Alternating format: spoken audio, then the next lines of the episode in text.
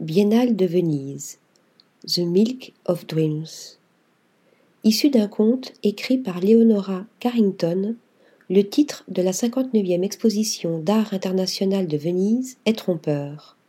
Comme les contes, mêlant dans une étrange intemporalité l'horreur et le merveilleux, cette nouvelle édition de la Biennale donne à voir la face sombre de la fable en nous plongeant souvent dans les sables mouvants de mondes opaques et effrayants.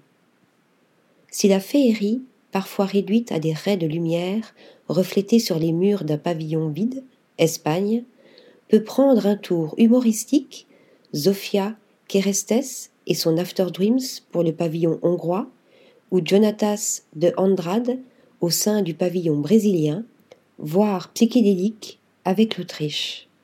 Dans nombre de pavillons, le rêve tourne au cauchemar et nous montre les désastres de l'humanité, mais aussi de la transhumanité.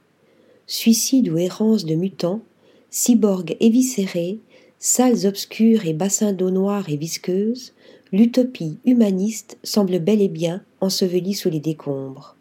Heureusement, il y a la Terre, tourbe matricielle omniprésente dans cette édition, qui nous appelle à nous unir à elle et à nous transformer. De cette promesse post-humaniste de réenchantement du monde et d'autres visions plus désenchantées, voici quelques échos. Pavillon suisse. The Concert. Par Latifa Eshak et Alexandre Babel.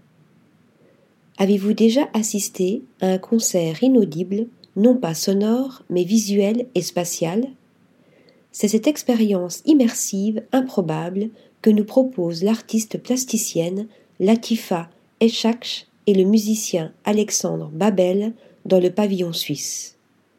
Un espace sensoriel et mémoriel à traverser de la lumière à l'obscurité au rythme d'une composition aveugle ou plutôt aphone, révélant, à travers une partition lumineuse, l'espace dans ses quatre dimensions réduite à des flashs, l'empreinte sonore des rythmes composés par le percussionniste fait émerger, tels des spectres, au gré des pulsions d'une lumière rougeoyante, d'immenses bustes en bois recyclés, évoquant les géants grimés des chars de parade. Ceux-là même qui, à l'entrée du pavillon, gisaient dans leurs cendres, une belle dramaturgie de l'espace. Pavillon Venise. Lympha. Par Paolo Fontin et Officina. Magnifique installation triptyque illustrant la métamorphose d'un corps féminin se décomposant en terre avant de se transformer en branche de laurier, l'œuvre présentée par Paolo Fantin et le groupe Officina dans le pavillon vénitien est aussi bouleversante que celle déployée par Uffé Isolotto dans le pavillon danois, voire Acumène numéro 22, dont elle paraît être le pendant enchanteur et semble corriger la noirceur. Conduisant à la mort, dans la fable dystopique d'Ouphée Isolotto, dans le mythe revisité de Daphné et Apollon par Paolo Fantin, la métamorphose est une renaissance. À la dégénérescence d'une nature primordiale vaincue par les mutations high-tech postmodernes répond la régénérescence par la sève matricielle, la terre-mère revenir à la terre et même devenir terre. Tel est l'un des credos de la philosophie posthumaniste qui, selon Cecilia Alemani, commissaire de cette 59e biennale, est la colonne vertébrale de toute la manifestation. Arsenal. Du gigantesque dédale de terre, déployé à l'arsenal par Delcy Morelos, Colombie, à l'arbre titan de Mouhan Chono, Arabie saoudite, des métamorphoses post-humaines proposées par le pavillon de la République de Saint-Marin à la magnifique vidéo de l'artiste lituanienne Eglė Budvytytė, les mises en scène de ces mutations du corps sont très nombreuses. Dans le pavillon hollandais, élégamment cédé à l'Estonie, mention spéciale à Christina Norman pour le film de sa trilogie Orchidélirium, mettant en scène une troublante catharsis de la sauvagerie intrinsèque à l'homme à travers la performance d'une jeune femme devenant fauve derrière les barreaux d'un zoo. Australie, désastre, par Marco Fusinato. De même que Nicolas Poussin dans son Massacre des Innocents, ou Picasso faisant exploser les cris et les larmes all over sur sa toile Guernica en 1937, peinte en mémoire des bombardements, c'est par saturation que procède Marco Fusinato, après Jacques Callot, Les grandes misères de la guerre, et Francisco de Goya, Les désastres de la guerre, saturation de l'espace pictural, mais aussi de l'espace sonore, pour dire les désastres de notre temps.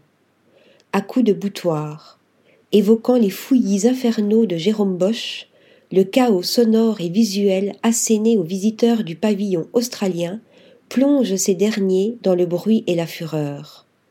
Les sons amplifiés issus d'un live ininterrompu à la guitare électrique pleuvent et éclatent comme des bombes, de même que la succession accélérée des clichés macabres nous laissant à peine le temps d'entrevoir l'horreur, image trash plus noise, Marco Fusinato a frappé très fort. Chine, Metascape, Streaming Stillness par Liu Jiayu. Quelle frontière peut-on établir aujourd'hui entre le monde réel et le monde virtuel? La digitalisation du monde a-t-elle augmenté ou consommé nos rêves?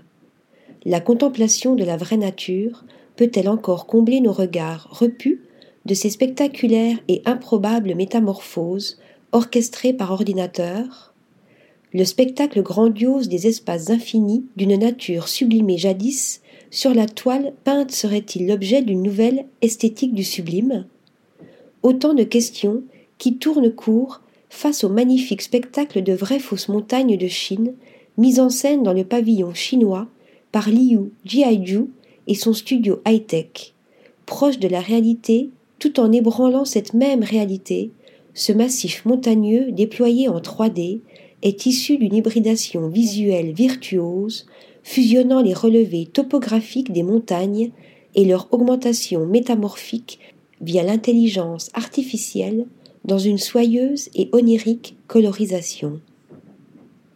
Article rédigé par Stéphanie Duliou, envoyée spéciale à Venise.